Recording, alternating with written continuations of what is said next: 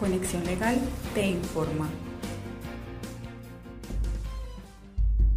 De acuerdo con la Organización Mundial de la Salud, una de cada 50 personas en los Estados Unidos tiene probabilidad de ser mordida por un perro, por lo que es necesario conocer las leyes que aplican a cada estado del país y la responsabilidad que éstas otorgan a los dueños de un perro en caso de que ocasione una lesión.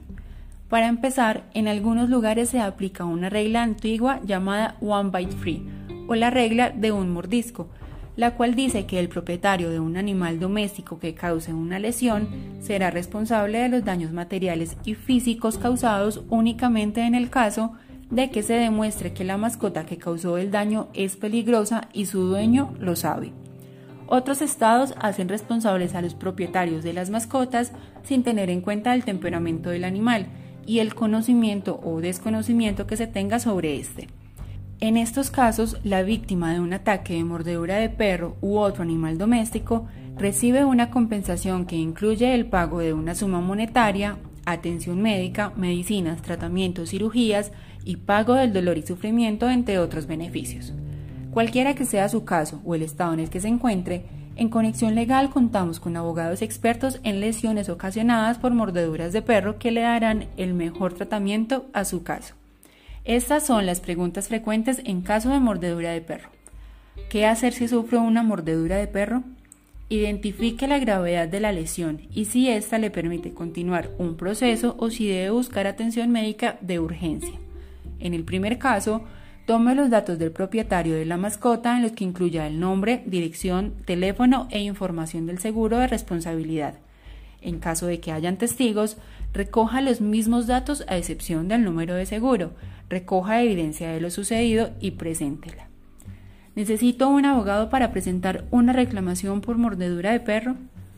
Los casos de reclamaciones son realizados en cortes civiles y en la mayoría de los casos pueden ser presentados de manera autónoma, sin embargo, no es recomendable ya que el acompañamiento de un abogado durante el proceso le garantiza que obtendrá el mejor resultado posible para cada caso. En Conexión Legal, no cobramos dinero a nuestros clientes por su representación. Llámenos y reciba asesoría gratuita. ¿Qué hacer en caso de que el propietario no tenga seguro de responsabilidad civil? En estos casos existe un protocolo específico que se debe seguir con el propietario de la mascota que ocasiona el daño para identificar una forma de resarcir los daños, por lo que es primordial contar con un abogado, ya que el protocolo incluye el análisis de otras pólizas de seguro existentes que puedan otorgar una cobertura a los daños. ¿Los perros que ocasionan lesiones son sacrificados? Un perro que ocasiona una lesión es generalmente puesto en cuarentena en casa de su dueño para observar de manera detallada la alteración en el comportamiento de la mascota.